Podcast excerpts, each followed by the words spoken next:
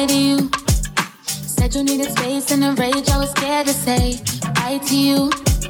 I didn't understand why you ran away, what was I supposed to do?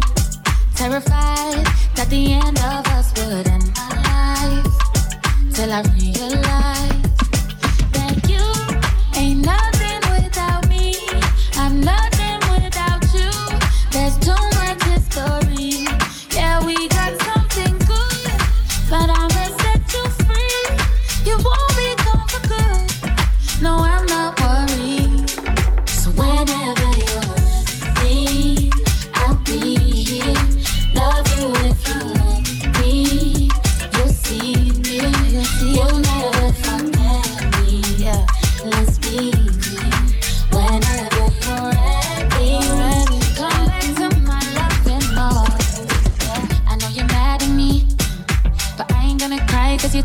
protecting your sanity.